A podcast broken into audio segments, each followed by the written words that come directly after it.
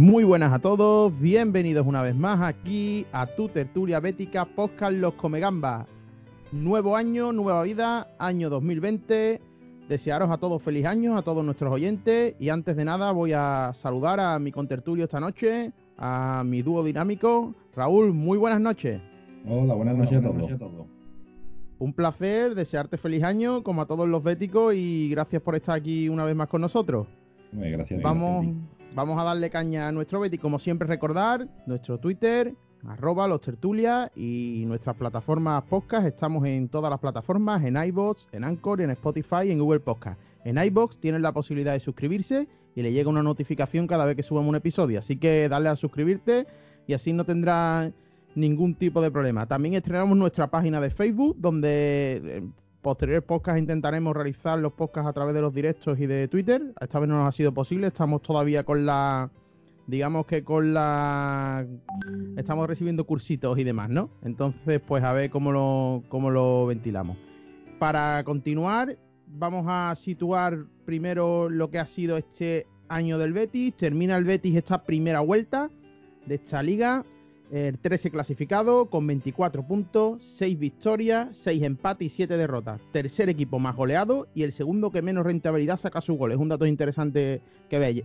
A 7 puntos de Europa y a 9 sobre el descenso y fuera del objetivo.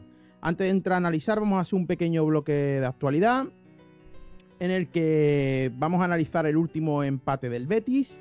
El Betis empató en Mendizorrosa a 1 a 1, se puso por delante del conjunto vasco con Gordales Vidal y después nos, eh, nos empató Emerson eh, con un centro preciso de Fekir.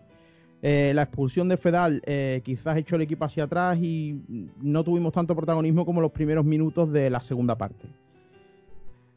Rubi en rueda de prensa dijo que se sentía satisfecho, que dos equipos que habían luchado, pero bueno, este es el resultado, tras, repetimos, termina la primera vuelta, el 13 con 24 puntos, lejos del objetivo. Y bueno, hoy tenemos la presentación de actualidad. Carles Aleñá ha sido presentado como nuevo jugador del Betis, hereda el dorsal 24 de Rubén Castro. Y nada, ha reconocido que y dar las gracias al Betis porque por lo visto ha sido una operación express. En, verano ya, ya hubo movimientos acerca de incorporar a este futbolista. Que no sé qué te parece, Raúl. ¿Crees que es una buena incorporación? Claro, por supuesto. A mí me, parece, un un buen futbolista para el, estilo de, de, los centrocampistas, digamos, que tiene el Betty, ¿no? Eh, pero mm, yo lo que no entiendo, y lo quiero decir de primera hora, si, si tú fichas a un jugador, fichas a, en este caso a Leñá, que viene de un club como el Barcelona, en el que evidentemente no ha jugado mucho, pero cuando juega, él sabe lo que tiene que hacer, tú no puedes traerte un jugador serio del Barcelona y ponerlo suplente y que no me cuenten la milonga de no, es que la adaptación es que lleva aquí una semana, lleva aquí una semana, pero juega al furo más que los que llevan aquí mm, dos años o cinco meses. Entonces, por supuesto, me parece una gran incorporación. A ver si le podemos sacar partido seis meses esto. Y tiene que jugar titular. Y si hay que mover el equipo y Rubí se tiene que quebrar la cabeza, pues tendrá que mover. Lo que no puedes traerte a un jugador cedido del Fútbol Club Barcelona para dejarlo en el banquillo, por supuesto bueno, las declaraciones de Aleñá, que estaba muy agradecido. Mm, también el presidente en rueda de prensa ha dicho que ha sido una operación en la que hemos contado con la ayuda del Barcelona, con el que hay muy buenas relaciones. Y también le ha dado eh, el agradecimiento a Iván de la Peña, que es su representante. Y nada, que esperaba que Aleñá triunfara aquí y que a lo mejor no tiene por qué ser seis meses. Eh, recordamos que es una operación, es una sesión sin opción de compra y Ángel Aro ha hecho referencia a esto que hemos comentado anterior de la primera vuelta, que no está contento con los resultados que hemos obtenido. Betis tener una segunda vuelta de bastante mejor en resultados que nos permita conseguir el objetivo que no es otro como el que de Europa. ¿Qué te parecen estas declaraciones del señor presidente, Raúl? Bueno, me parece, como se dice comúnmente, una huida hacia adelante, ¿no? Pues ya lo que nos quedaba es que el señor Aro eh, negara la evidencia. Y es que el, equipo está totalmente fuera de objetivo.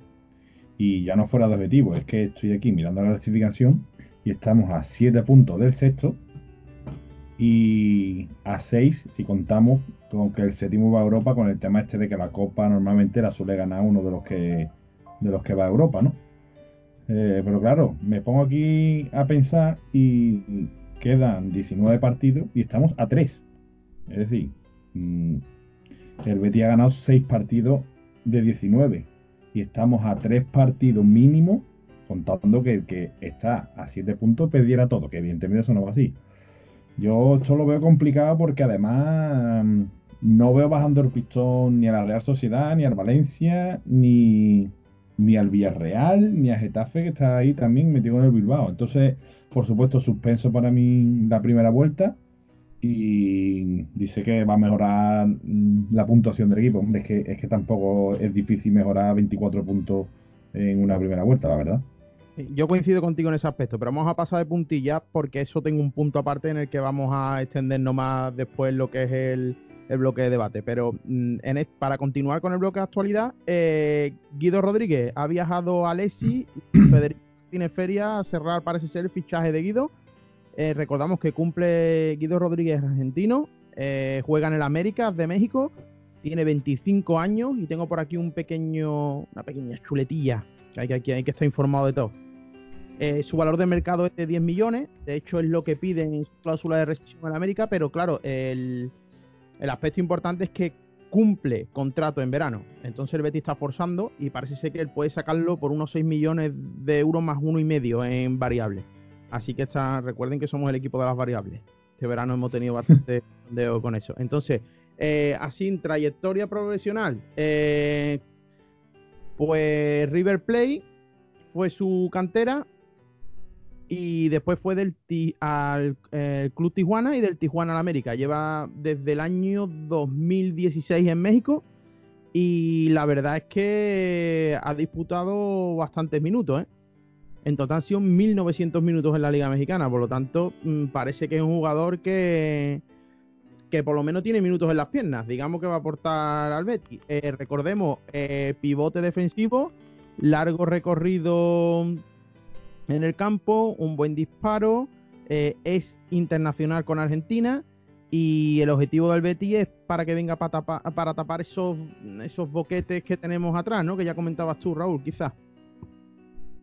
Sí, bueno, eh, la prioridad, era la prioridad en el mercado de verano, no se cubrió esa posición y a la vista está de que nos está costando muchos puntos y ahora pues bueno, debería haber estado aquí el primer día de mercado, pero como quise hacer las cosas como se hacen, pues ahora están allí concretamente. Hoy he leído, como tú comentabas bien, que estaba Alessi Martínez Feria cerrando el fichaje para, para traérselo ya de vuelta. Eh, es lo que necesitamos, mm, lo que, claro, viene la duda de que la Liga Mexicana tiene un ritmo de juego bastante menor o un poco menor que la española, ¿no? Me crea un poquillo de duda saber si desde el primer momento se va se va a adaptar al ritmo, pero que no valga de excusa, ¿vale? Como he dicho antes con Aleñá, eh, el que es bueno, es bueno en todos lados, ¿vale? Y, hay que ponerlo y, nos hace falta porque, porque tenemos un agujero en el centro del campo que nos cuesta muchos puntos.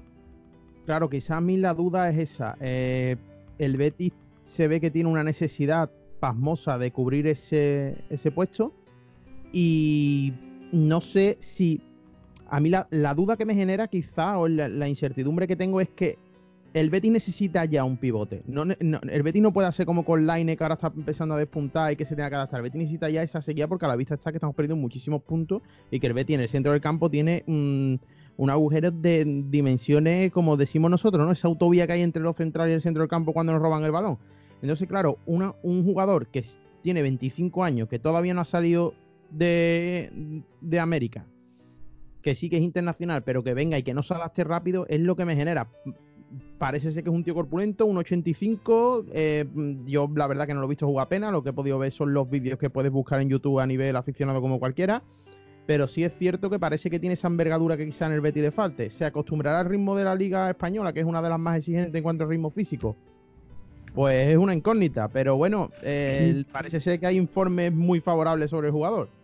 Sí, pero mm, mientras tú estabas hablando, yo pensaba que por mucho que tarde en acostumbrarse al ritmo, eh, ya va a jugar mejor en la posición que tiene que jugar que cualquiera de los que está poniendo ahora mismo Rubí. Es decir, aunque este chaval, que lo mismo estamos equivocados, porque yo, como tú dices, no, no lo he visto jugar, solo he visto los típicos vídeos de YouTube, pero que en YouTube te pone los cuatro goles que ha metido en su carrera, los cinco cortes, no te pone, no te van a poner las cosas malas. Entonces, claro, yo viendo el vídeo, pues no soy objetivo porque mm, no sé si el tío es bueno, aunque parece que es bueno y para estar en la selección argentina hay que ser bueno. Pero antes que poner un guardado, antes que poner, ya no, porque Captún ha salido a Almería o, buscar cualquier otra alternativa, eh, por muy lento que esté, por muy lento que venga, mucho que tarde en adaptarse, siempre va a ser mejor que cualquiera de los que tenemos ahora mismo, por supuesto. Hombre, claro. Bueno, otra noticia que saltaba a la palestra. Eh, aquí periódicos sevillanos. Eh, no sé si es Viriprensa o Son Cookie, la verdad, yo no me atrevo a calificarlo. Gonzalo Escalante está en la palestra. Si falla la operación Guido, el Betty no quiere hacer demorar más la llegada. Parece ser de este de esta pieza en el centro del campo, este pivote defensivo, eh, que venimos desde verano con esta, con esta carencia. Y parece ser que una de las opciones es Gonzalo Escalante. No sé si lo conoce la gente. Eh, juega actualmente en el Eibar. Es de la cantera de, Boca Junior ha jugado en Italia, en Catania y después pasó a Leibar. Eh, tiene un valor de mercado de 4 millones de euros, eh, mide 1,82, es argentino también y es casi del mismo corte, 3 centímetros menos que Guido Rodríguez y parece ser que es del mismo corte defensivo quizás. No sé qué te parece. Yo a este jugador, sinceramente, no le he visto jugar nada, nada, ni un minuto, te lo digo sinceramente. No sé si tú tienes algo más de visión. Yo la verdad es que aquí me fío de, lo que he leído en internet, no tengo mucha más idea, tengo que ser sincero. a mí mm, me parece me parece un buen jugador. ¿eh? Es verdad que cuando la gente eh, ve jugadores no de Leibar, del Valladolid, con todo mi respeto, del Alavés, de, del Levante, bueno, es que en los equipos eso también hay buenos jugadores y a mí a mí me parece un buen, buen centrocampista, ¿eh? ¿eh? lo bueno que tiene él que te aseguraría el rendimiento instantáneo. ¿eh? Conoce la liga, lleva aquí varios años y, si algo tiene Mendiliva es que te aprieta y ese chaval pega bocado hasta acostado, ¿no? Como suele decir tú. Lo que me viene a la duda es mm, tan bueno es Guido como para no poder esperar seis meses y tener que pagar 7, 8 millones, teniendo, por ejemplo, la alternativa de Gonzalo Escalante que, te puede dar rendimiento instantáneo. ¿eh? Te, traslado esa, esa pregunta. nos ahorramos ese problema y esa duda que tenemos de que ya está hasta la Liga Española. Ya está jugando Eibar. Claro, ya conoce, pero no sé, a mí me parece, por lo que, por lo que puede leer uno, porque ya sabemos que aquí nadie, no, yo no como con Ángel Aro, ni con José Miguel López Catalán, ni con Alexi, ni con Federico Martínez Feria.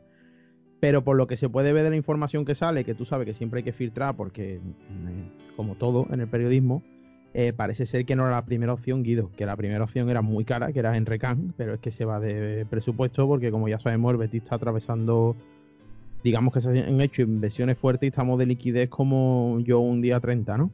Entonces, mm, claro, a mí lo que me parece es eso, lo que tú dices, que la, no me, mm, la opción de Escalante sí es cierto que a mí no me llama mucho la atención, te soy sincero, no lo he visto jugar tampoco y tampoco puedo hacer un análisis crítico y decir, pues mira, es que no me gusta Escalante por tal. Pero es cierto que sí tiene ese pro, que es el contra que tiene Guido, que ya estaría adaptado a esta, a esta liga, ¿no? Y el Eibar es cierto que es un equipo que juega una intensidad altísima, porque si hay equipos que aprovechen la intensidad son Getafe, Eibar y pocos más en la liga. Entonces quizás sí eso sí sería un punto a favor, pero bueno, es la, la cuestión que, tenemos. Digamos que eh, eh, esperemos que esta semana se resuelva el tema del pivote porque hace falta para el siguiente partido. Eh, siguiente noticia, si quieres añadir algo más de Escalante o algún dato más, Raúl. No, sí, que, yo sí, a mí me, gusta ver el Eibar porque me parece uno de esos equipos que, que está bien trabajado, no tiene estrellitas, ¿no? No tiene figuras, más allá de a lo mejor, por ejemplo, Orellana, ¿no? Pero que, el que escuche el podcast y no sepa de Gonzalo mm, no es una mala incorporación. Evidentemente a todos nos, nos motiva más otros nombres, ¿no? Pero en cuanto a rendimiento, mm, cuidado porque lo mismo es preferible un tío que ya tenga el mono de trabajo y sepa lo que tiene que hacer a otro que, que venga creyéndose lo que no hay. Desconozco cómo es ¿eh? Y, ojalá venga y sea el mejor pivote defensivo de la liga. Ojalá, ojalá de largo, por supuesto. Su éxito será nuestro. Con esa frase tan, tan utilizada, ahora mismo viene como anillo al dedo. Eh, siguiente noticia en el bloque de actualidad. El Alavés interesado en la sesión de Camarasa, sin minutos en el Crystal Palace. Yo este futbolista, de verdad te lo juro, que es de los que más me desconcierta del mundo. Porque cuando antes de llegar Betty me parecía un futbolista espectacular, un todo camino que no para de correr. Pero fue llegar Betty y ha sido de los futbolistas que las decisiones más malas junto a Captain es de las que toma jugando. O sea, si hay una decisión mala, si tienes tres para dar pase y uno está forzado y tiene uno encima, daba el pase al que tenía uno encima. Pero es que yo he visto jugar este futbolista antes de venir al Betty, es que no me lo explico.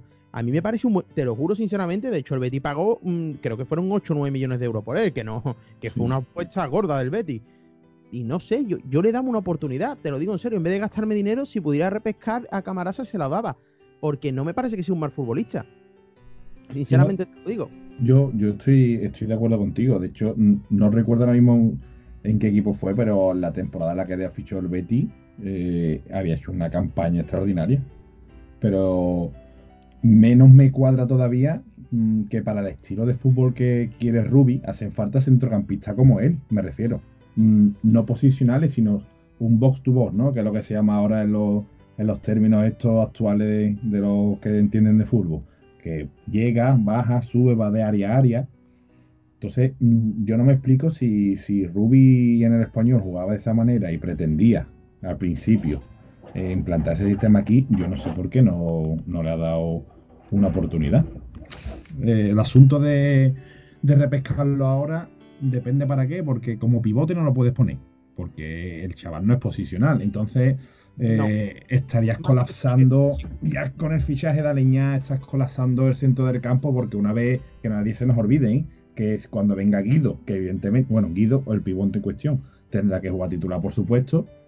Vuelve Carballo, vuelve de la operación, que ya estará recuperado, y donde metes el resto de jugadores del medio campo. Es que hay un hay un overbooking ahí que, que vaya papeleta, ¿eh?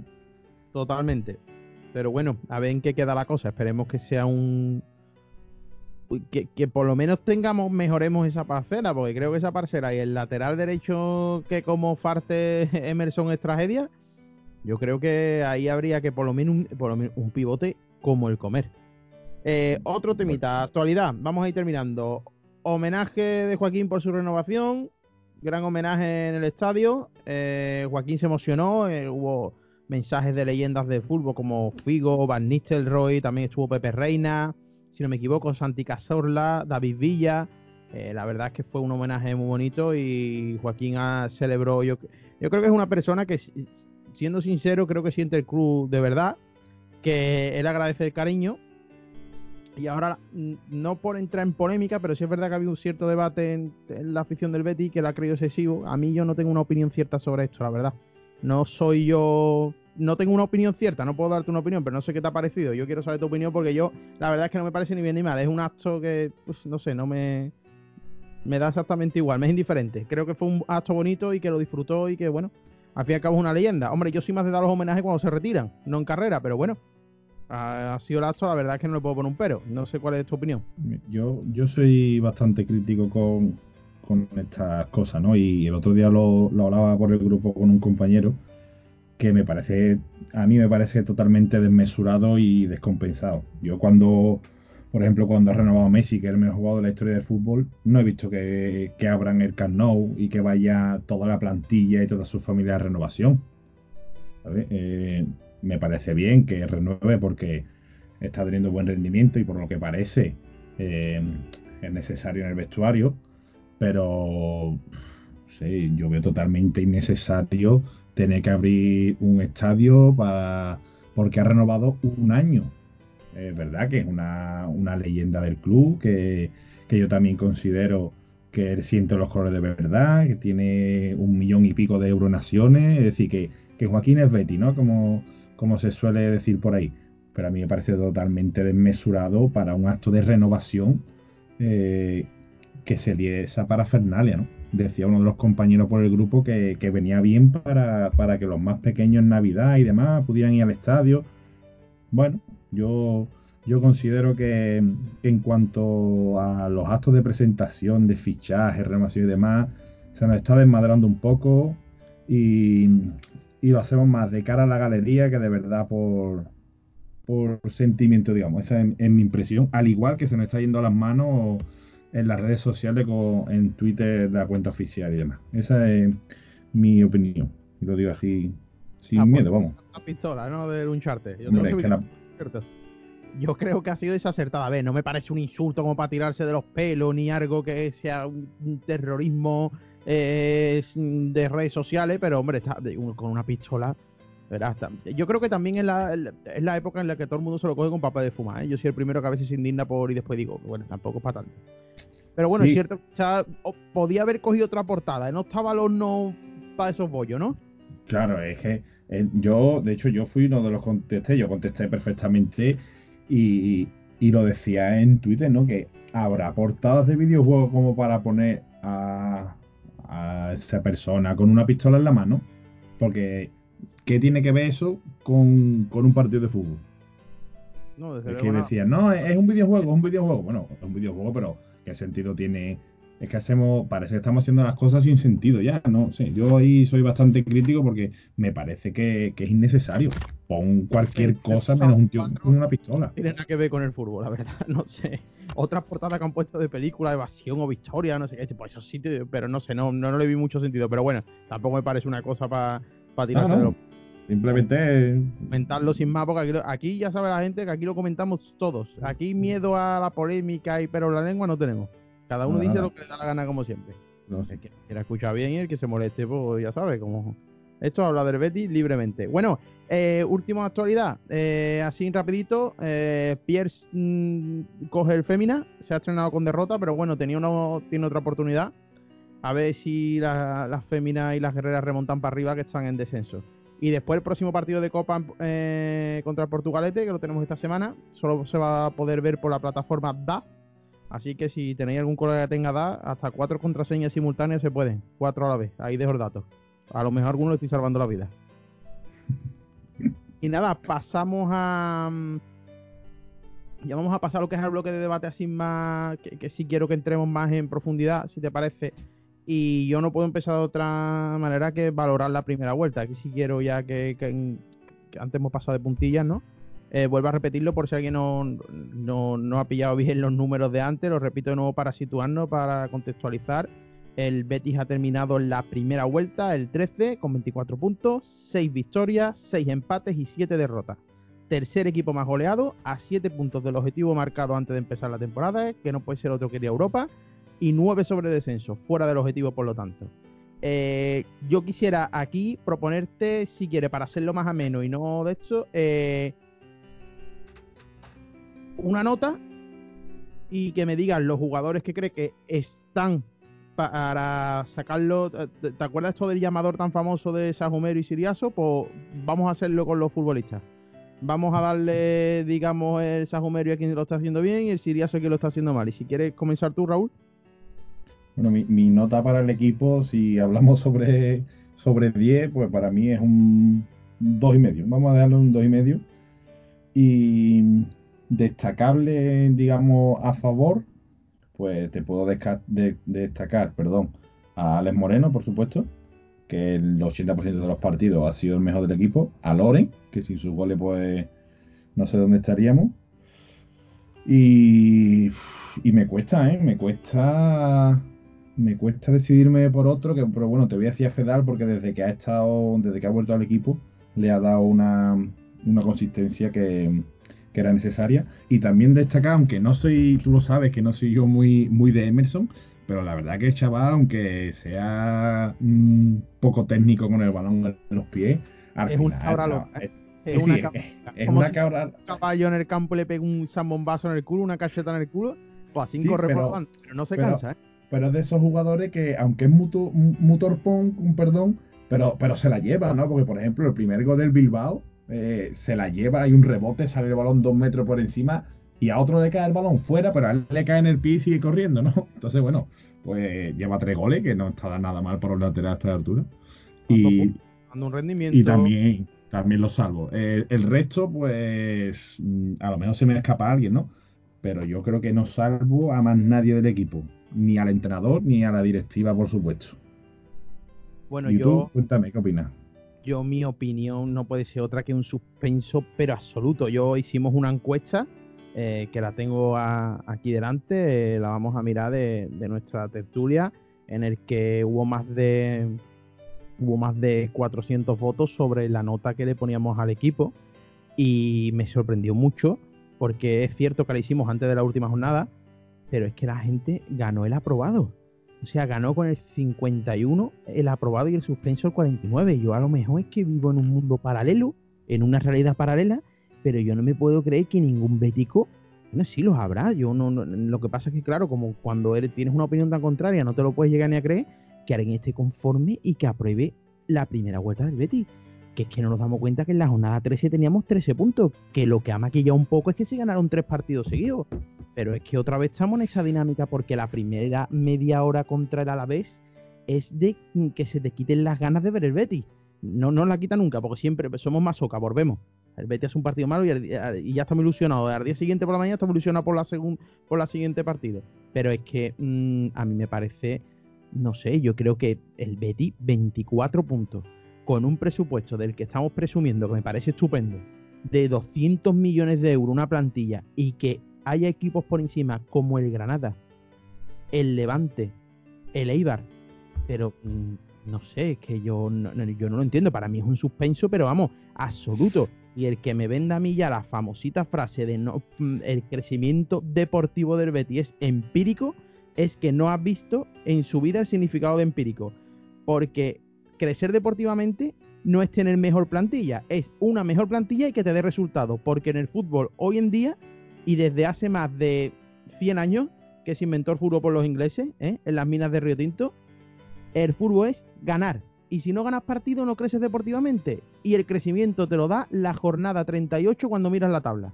A mí no me vale de nada que el Betis fiche a Messi si el Betis no entra en objetivo. ¿Para qué quiero yo a Messi aquí? Si no bueno, yo es que estoy seguro aquí que Messi viene y, no quedan entre los 10 en el balón de oro, porque es que el Betis tiene ese mal endémico. Vamos, y yo después de salvar jugadores, mm, yo de verdad, Fekir es muy buen futbolista, ¿eh? pero Fekir hay partidos en los que hace borrón y dice, ya no voy por un balón más. Mira que nos ha dado puntos, ¿eh? te lo reconozco, pero a mí Fekir, yo, por un tío que es campeón del mundo, con la experiencia que tiene, que ha jugado muchísimas Champions, yo le exijo que cuando las cosas se ponen mal en un partido baje y pida la pelota. Hombre, al que no se lo pido que lo haga es a guardado, que ya está fundido. Ni a Bartra, que juega de pivote para tapar ese boquete que tenemos, pero mm, yo salva a Alex Moreno, pero en los últimos tres partidos nos ha costado puntos. No está jugando bien los últimos tres partidos, pero bueno, hay que ser justo y en el global le doy una nota alta. Después Bartra está mejor ahora, Fedal Imperial, salvo la expulsión del otro día. Eh, la, el dato que diste el otro día me pareció espectacular de la última tertulia, la de los goles que llevaba Fedal, o sea, el Betis hasta que Fedal empezó a jugar y los que llevaba después, como se nota su presencia y yo él no lo apruebo, me parece que está muy fallón. Eh, hay partidos en los que ha hecho paradas espectaculares, pero el otro que encaja un gol como contra Atleti de Bilbao, que le meten el gol casi desde mi casa y poco puedo salvar yo del Betty. ¿eh? Yo estoy muy descontento con el nivel de la plantilla. Mandy, mm, cada vez que ha jugado con defensa de dos, otra vez se le ve las vergüenzas. Mm, tarde a los cortes, muy descolocado. Guardado muy bien el partido de Atleti de Bilbao, pero 15 mm, partidos más muy mal. Guardado muy mal, desubicado. Canales, partidos sí, partidos no. Empezó muy mal y parece que ha mejorado pero Borja Iglesias fatal. Yo ya lo de Borja Iglesias cada vez me preocupa más y te lo digo en serio, te lo llevo diciendo toda la jornada y tú siempre me dices, no, pero hay que confiar, no pasa nada, yo estoy seguro que va a meter goles, pero es que, es que tiene, ya está teniendo minutos ¿eh? y partidos de titular y es que ni la huele. Eso es muy extraño. ¿eh? Yo lo de Borja ya me tiene, a mí me tiene ya preocupado, ¿eh? son 30 millones de euros, 28, ¿eh? Mm. Y es que no, eh, ya no es que no la enchufe la falla, es que no las tiene, es que está súper lento, no sé, el otro día contra el Alavés no, no parece ese futbolista que tú veías en el español que era coger balón y la, esa sensación de peligro, ¿no? Entonces yo mm. no puedo no puedo dar una nota positiva al Betis. Yo estoy muy descontento. Vamos, si esto finaliza así, que espero que no, eh, todos los béticos deseamos que la segunda vuelta sea mejor. Pero a día de hoy, esperanza. el Betis tan irregular es como. Es que creo que es como cuando te comes un, cuando te comes las almendras, que a ver si te toca una marca, por Betis siempre tiene esa sensación. a ver si sale hoy la marca. a ver, es que es que las sensaciones del equipo, mm, como tú bien has dicho, porque hemos tenido esos tres partidos encadenados que, hemos sacado los nueve puntos, ¿no? Pero eh, eh, estoy viendo aquí, mira, el, la Real Sociedad nos saca 7 puntos, ¿vale? Y es el próximo partido, si no me equivoco, que, jugamos en el Villamarín la semana próxima. La Real Sociedad va a quinta. Si te gana, por Dios no lo quiera, evidentemente, pero si te gana te está metiendo 10 puntos. ¿eh? O sea, 10 puntos en la, en la jornada 20 de la liga. Que dices tú, bueno, si, si en la jornada 36 pues, el equipo se desinfla, pues, mm, ojalá no, ¿no? Pero lo puedo entender. Pero estamos hablando de que sería la jornada 20 y seremos a 10 puntos del quinto, con un presupuesto de 200 millones de euros. Y por supuesto, estoy muy de acuerdo, ¿no? Incluso más posible que muy de acuerdo, si esto existe, en, en lo de la falsa creencia de, que el Betis ha mejorado deportivamente. No, mire usted, vamos a ver. Eh, para los que hablan y con todo mi respeto, hablan sin saber. El Betis no ha mejorado deportivamente. El Betis ha mejorado la plantilla, que no significa que haya mejorado deportivamente. ¿Vale? Eh, mejorar deportivamente es quedar en Europa. Porque el Betis el año pasado quedó el décimo. Si el Betis no se mete en Europa, no habrá mejorado deportivamente. O sea, es que, es que no hay más tutía y no me vale que es que no vayan a poner un marcador nuevo, que si hemos recogido 200 millones de peluches, que si hemos creado equipo de ajedrez, equipo de badminton. Que, todo eso está muy bien, pero que está muy bien, pero que el 9% es el es, equipo. Es lo que pasa en el césped. Y el que le vendan la moto y se lo crea, pues me parece muy bien. Pero yo que llevo 20 años de socio, a mí no me venden la moto. Y a mí lo que me importa no es más que el Betis gane partido y gane puntos. Y el que quiera ver lo contrario es que o no tiene idea de fútbol o es familia de Aro y de Catalán, porque es que esto no tiene otra. Los equipos de fútbol están para ganar partidos y todas las milongas que venga de fuera, como si tienes 500 millones de presupuesto, que si tú no ganas partido no te vale absolutamente para nada yo, yo soy justo, yo reconozco que eh, a nivel institucional el Betty ha mejorado muchísimo. Venimos de una época loperiana con Iván Larriba de cabeza visible del periodismo, eh, el busto y demás, y que sí, que, se ha crecido. El Betis haciendo labores sociales, eh, la fundación del Betis está colaborando con Jorge, este hombre que ha sacado la película ahora con los niños de la vivienda, que el Betis, a mí eso me parece, de verdad os lo digo, te, lo digo de verdad, que me, enorgullece como bético, pero mm, eso está muy bien. Y está, y, y todo eso, todo suma. Pero que el Betty ha crecido deportivamente, eh, eh, no. Es que no, no lo puedo decir de otra manera más claro. No. Es mentira. Es falso. No ha crecido deportivamente. El Betis queda en Europa y al año siguiente el décimo. Y ahora, ahora, a día de hoy, estamos hablando el día 8 de enero de 2020. El Betis no ha crecido deportivamente porque está el 3 en la tabla. Y perdón que he dicho antes, voy a corregir que he dicho antes Leibar. Y hay que reconocer que es un error. El Eibar no está por delante. Está Osasuna Levante y Granada. Bueno, y el Getafe que tiene un meritazo con 30. Lo de Getafe es increíble, vamos. Con el equipo que tiene, que te pone a ver la plantilla de Getafe y a ti eh, eh, tú coges en el, en el Getafe al Pro y no le ganas ni a las Islas Feroe. Pero vamos, y ahí está, con 30 puntos. Sí, es, verdad. Ha metido 20 goles nada más y al Betis le han metido 12 goles más, ¿eh? Y lleva los mismos goles a favor que el Betis, ¿eh? Es, verdad y es cierto que lo del Getafe tiene un meritazo y sobre todo su entrenador, ¿no? Porque, mm, como bien decía, creo que fue Abelardo cuando, cuando llegó el otro día al español, eh, el entrenador se tiene que adaptar a los jugadores que tiene y no al contrario. Y Bordarapo, por supuesto, está exprimiendo a Getafe a lo máximo. Que no viene a cuento, ¿no? Pero también quiero decir que es que a Getafe le permiten jugar con el reglamento más que a cualquier otro. Porque es que el Betty, nada más que da una patada sin querer, si no tiene una roja, tiene una naranja. Es decir, que tiene un meritazo pero que también tiene un poquito de ayudita, que a lo mejor si en vez de algunas amarillas hubieran salido de otro color, tuviera 4 o 5 puntos menos, ¿no? Que no quita el mérito del trabajo del equipo, ¿eh? por supuesto, pero que también lo quería, quería dar la puntita, porque eh, el Betty es el equipo con más expulsiones de la liga. Pero yo creo que eso es por los fallos tácticos que tiene, porque es que ya eh. lo hemos comentado anteriormente, se quedan tan expuestos que cuando ya tienen que hacer la falta ya es de roja, porque es el último o es una ocasión manifiesta de gol. Claro, entonces que ya dice, mm, es, que el Betis muchas expulsiones, tú te pones a ver, sí, nos han pegado mangazos, claro que nos han pegado mangazos, no digo que no, ha habido errores brutales contra el Betis, pero mal hacemos, porque ese debate también lo quería tener contigo, mal hacemos si creemos que los resultados malos de la primera vuelta, la culpa es exclusivamente de los árbitros, porque ese debate es de perdedores, porque tú puedes, a ti te pueden no pitar una falta, no pitar un penalti, Pero es que el Betis ha perdido con equipos que son lamentables. Que ha hecho el árbitro el otro día contra la B, no sé. Yo es que no. Que sí, que puede ser que no te haya pitado una falta, que no haya sacado una tarjeta de marra, que Guacaso tenía que haber estado expulsado. Que todo eso cuenta. Pero que yo no creo que tú has perdido siete partidos en la primera vuelta y has empatado otros seis por culpa del árbitro. Claro, pero. Yo ese debate no me lo como. No, pero eh, yo es que yo ahí tampoco entro, ¿no? Es verdad que en algunos partidos puede tener más influencia o menos, pero como le decía yo a mi padre viendo el partido aquí en casa el otro día, ¿no? Si el Betis va 1-3, da igual las patas que de Guacaso, que es que nos da igual que nos los pulsen. ¿Sabes lo que te quiero decir? Si el Betis coge. Bueno, no me hables del penalti, porque el penalti, eh, eso es una cosa que yo quería sacar aquí, ya que está, pues, eh, te saco el debate, ¿no? Dale, dale, dale. ¿Cuándo ha tirado Joaquín penalti en su vida? Dios mío de mi arma. O sea, ¿quién le ha dicho a Joaquín que sabe tirar los penaltis? Si hasta, hasta el que tuvo que tirar en el Mundial de Corea lo falló.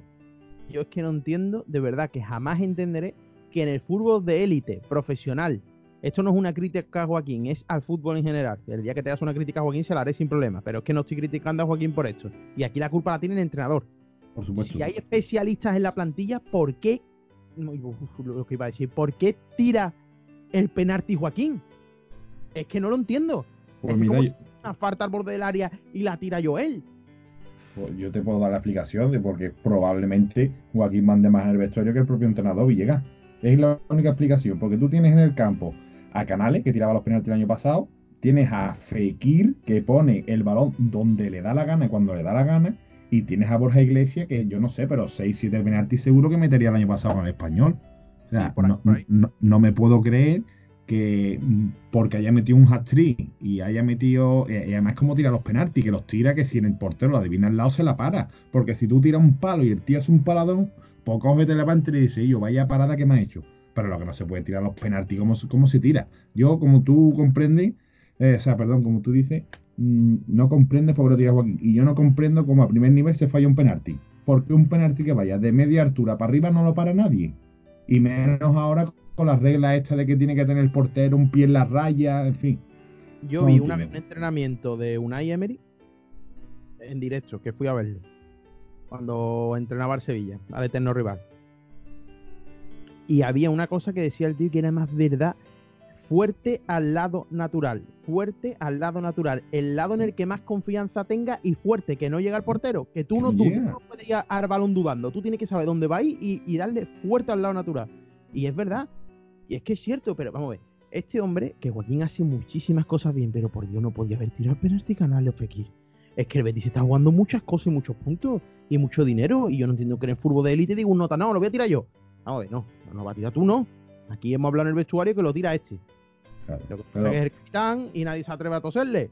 Efectivamente, ¿tú crees que, que Rubí tiene autoridad como para quitarle a Joaquín y decirle, no, no, no, suelta el balón que lo tira Feki, suelta el balón que lo tira Borja o suelta el balón que lo tira el que yo diga, que soy el que mando? ¿Tú crees que de verdad, con todo No. lo que ha pasado estos meses, No. pues ese es el problema? No lo creo. Pero vamos, eso pasa en el fútbol. ¿No te recuerdas ya estas imágenes de Luis Enrique diciendo a la Messi, anda, salte un ratito, descansa un rato, diciéndole, no, salte un ratito. Sí, bueno, pero verá, el- el- El Enrique, que, pero, no deberías así. El fútbol, aunque tú seas el mejor del mundo, escúchame, que te sientan en el banco, que vas a descansar, que estás jugando muchos partidos y te necesitamos. O que tú no vas a tirar este penalti porque no eres el adecuado. Punto. Pero que no es en el fútbol así. Y como no es así, pues ya lo sabemos. Y, y llegó no a así, es que, es que por, y ya lo tiro yo. por mucho que vendan la moto, el fútbol de los futbolistas y el que y el que no lo quiere ver así no tiene ni idea de cómo se mueve esto, ¿eh? Eso- ellos son los que mandan. Cuando un futbolista se quiere quedar, se queda. Cuando no se va y cuando no te forma un pitote en el vestuario, que es mejor venderlo por dos duros. Y eso es más verdad que. Pero bueno, otro puntito. Eh, vamos a ver, salidas y bajas. ¿Qué debe dar el Betis? Ha salido ya Captum. ¿Quién crees que más debe salir de- del Betis? Hombre, mm, ahí me has pillado un poco, ¿eh? Me has pillado un poco en fuera de juego, pero se me viene uno, uno a la mente, por supuesto, que es Francis. O sea, Francis tiene que salir, pero no cedido. O sea, Francis tiene que salir traspasado. El problema que viene en esto es que si tú traspasas a Francis, pues una de dos. O, o tienes en mente usar a Tello como lateral derecho o tienes que fichar un lateral derecho suplente. Porque si a Emerson le da un resfriado, o tiene el pre o tiene el preolímpico, que yo no sé cómo ha quedado la cosa, porque él tenía el preolímpico. ah, porque era ahora en, en enero. Creo que el Betis no le ha dado autorización para ir, porque No. no, tenía obligación el Betis. al No es una competición oficial, no tenía por qué dejarlo Vale. marchar. Creo que el. Betis no lo ha dejado, ¿eh? Esa es la Pues información. pero bueno, nadie está libre de una lesión, ¿no? De un tirón, de un 15 de tobillo, de, de cualquier un resfriado mardado. y esa posición está ahí cojita. Entonces, así a la mente, pues bueno, Francis tiene que salir, Castún tenía que salir y ha salido. Eh, y yo, fíjate lo que te digo, ¿eh? yo cedía al segundo portero para que jugara titular en algún equipo, porque ese chaval eh, tiene que seguir trabajando, tiene que seguir curtiéndose más un portero. Yo lo, lo mandaba a algún equipo de. Claro, tiene que jugar. Tiene que jugar. en un sitio sin presión, porque aquí cada vez que salga se le va a mirar con lupa. La gente está calentita con la dirección deportiva por tema que ya sabemos todos. Bueno, la gente, un sector está calentito y va a ver que como pega un cantazo con lo que ha costado sin experiencia apenas en la élite y demás, pues. Claro, pero es no normal. no lo ayuda, ese no lo ayuda. Entonces, claro, yo creo que en ese sentido debería el Betis de darle una salida que coja minutos y coja confianza. A mí no me. Yo no creo que se llame el portero. Si se ha pagado ese dinero por eso era porque tiene buena pinta. Pero vamos a que, juegue, igual que lo de Laine. Pero lo que pasa es que Laine ahora está jugando y está dando la cara y cada vez que sale da, da rendimiento. Pero lo de Laine era lo mismo. Te has gastado 14 millones de euros en un futbolista que parece que va a ser bueno. Cédelo y que juegue pero no lo tengas en un banco y sácalo cada cinco minutos, que después decimos, es que no hace nada. Si eh, tú, eh, eh, que te pongas las carzonas en el minuto 85 y sal tus cinco minutos a intentar arreglar lo que no hacen los demás. Es que yo también comprendo eso, que no, no se puede rendir desde el banquillo tan bien como Juan. Un futbolista necesita minutos y la forma se coge en los partidos, no se coge en los entrenamientos. Claro, Bueno, ya, para terminar, se me olvidaba, por supuesto, Javi García, ¿no? Javi García. Eh... Tiene que apuntar en el paro, a ese no, no, a ese no ni regalado. Es, una pena porque el primer año de, de Setien fue para mí sin duda el mejor futbolista y yo no sé qué pasaría luego personal con el entrenador o con alguien del cuerpo técnico porque un jugador que te ha dado tanto rendimiento no es lógico que se borre así, ¿no? Pero le ha pasado mucha factura, igual que a Barragán. Barragán es otro que hay que buscarle salida, que me había olvidado de él antes, por cierto. Y, ya si nos ponemos un poquito así, teniendo en cuenta que va a venir un pivote, yo también cedería a Ismael, porque ese chaval tiene buena pinta.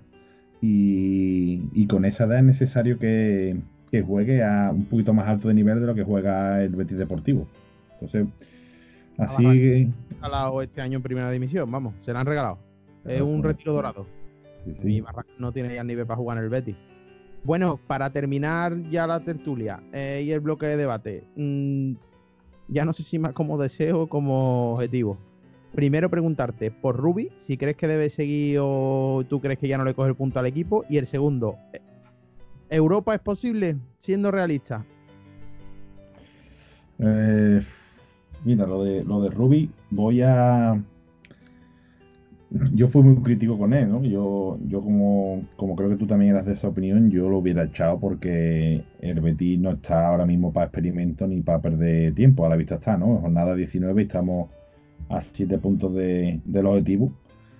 Pero sí es verdad que lo voy a disculpar un poco por esa falta de, de la planificación de no tener un pivote. Entonces, mm, voy a darle un par de partidos 3, a ver si con el pivote se puede llevar un poquito más a cabo su idea de juego, ¿no? Que yo creo que, que pudiera ser. Y dentro de un par de, partidos 3 de liga, pues te digo mi opinión. Pero a día de hoy a mí no me inspira confianza ninguna. Y mm, en cuanto a puntos y matemáticamente, evidentemente es posible, ¿no? Pero a mí me cuesta creer, tal como están los demás equipos, a ver si tienen algún bajoncito y nosotros encadenamos un par de victorias, porque ese es el problema, es que el Betis solo ha encadenado dos victorias consecutivas en la racha esta de tres partidos. Nosotros haciendo la goma de ganar uno, pierdo otro, empato, nosotros no vamos, no vamos a llegar nunca. No, la, bueno, eh, la, la, UEFA, yo estuve mirando el otro día, estuve haciendo un pequeño estudillo de cómo se ha quedado la UEFA los últimos 10 años y siempre ha estado por encima de 60 puntos, salvo el año pasado creo que se quedó en 59. O sea, el Betis tiene 24. Ponte que se queden.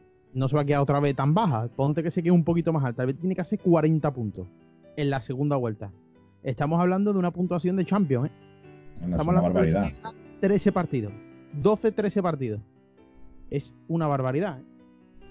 Yo, yo espero que, que por lo menos quedemos el séptimo y que tengan pocas vacaciones y que se aguanten por no haber trabajado y tengan que jugar 15 rondas previas si hace falta. Pero como no nos metamos en Europa, mmm, se nos va el chiringuito un poquito al garete, ¿eh? Cuidado con eso, ¿eh? El Betis está haciendo unas inversiones muy fuertes y si no entramos en Europa son menos ingresos, menos atractivo el club para venir jugadores, mmm, que te pidan los que están salir. Pero bueno, eh, bueno Raúl, eh, quería decirte tu, cuál es tu sesión especial de hoy, que la, antes de que terminemos la, tertulia. Mira, pues, tengo aquí un, unos par de datos curiosos, ¿no? Que yo sé que, esto a, la gente, los que somos frikis del fútbol, a algunos les gusta. Y he, buscado mm, cómo se reparten los ataques del Betis en cuanto a la posición donde está el balón. Me refiero, banda izquierda, parte del centro del campo, digamos en medio, ¿no? Y parte derecha. Y es muy curioso porque fíjate que, yo cuando veo los partidos a mí me da la sensación de que, por, por, por, lo menos los de casa, que el Betis ataca muchísimo más por la banda de Alex Moreno.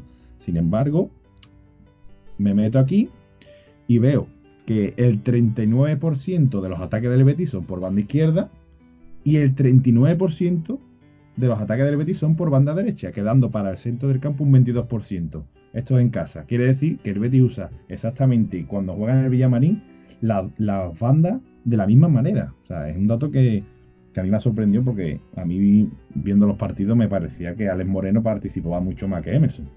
Y eh, ahora mismo te lo digo, me dejas en cuadro. Pensaba que la banda de era como el doble de productiva que la de Emerson. Pues.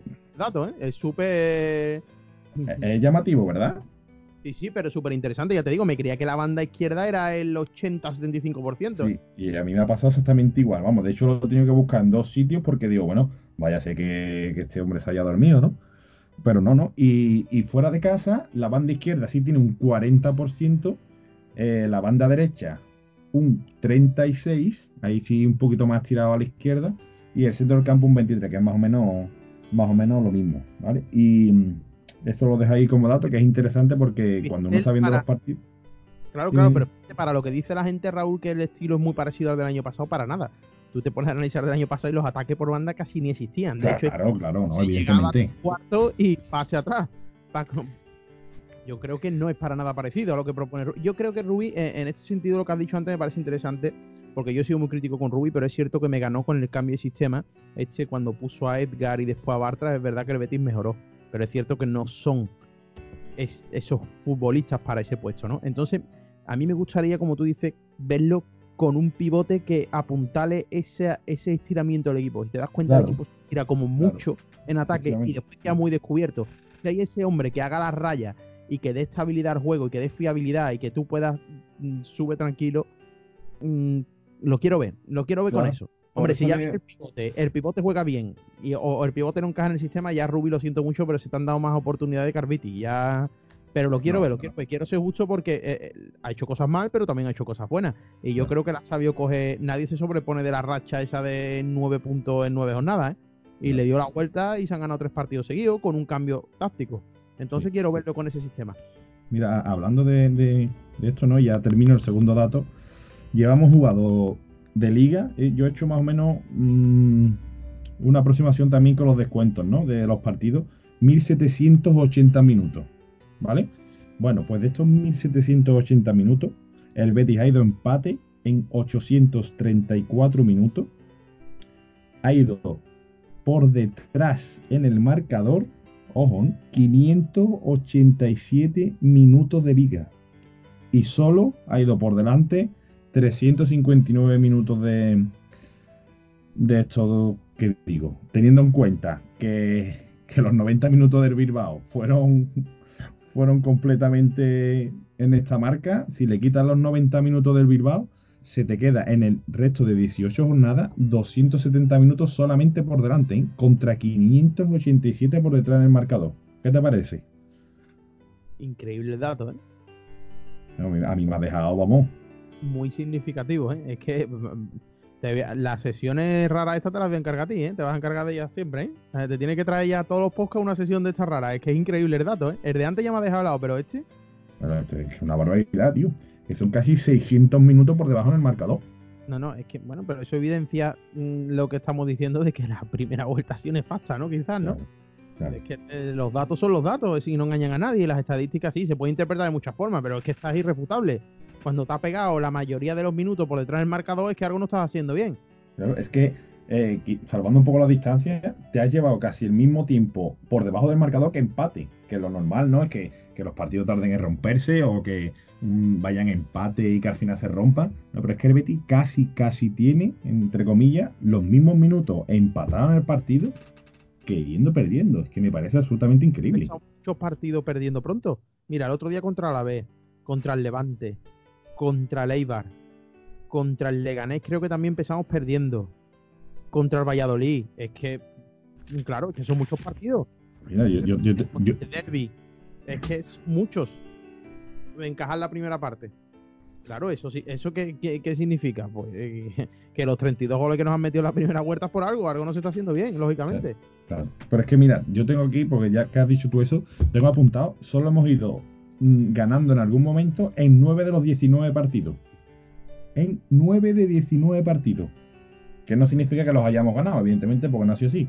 Pero solo hemos ido por delante en 9 de 19 partidos. Eso significa en 9 de 19 hemos tenido minutos en los que el marcador era a favor del Betis. Sí. Es este dato. Vale. Y en 15. significa? Eso no significa ni que se haya ganado, claro, que a lo mejor después te han remontado o, o te han empatado.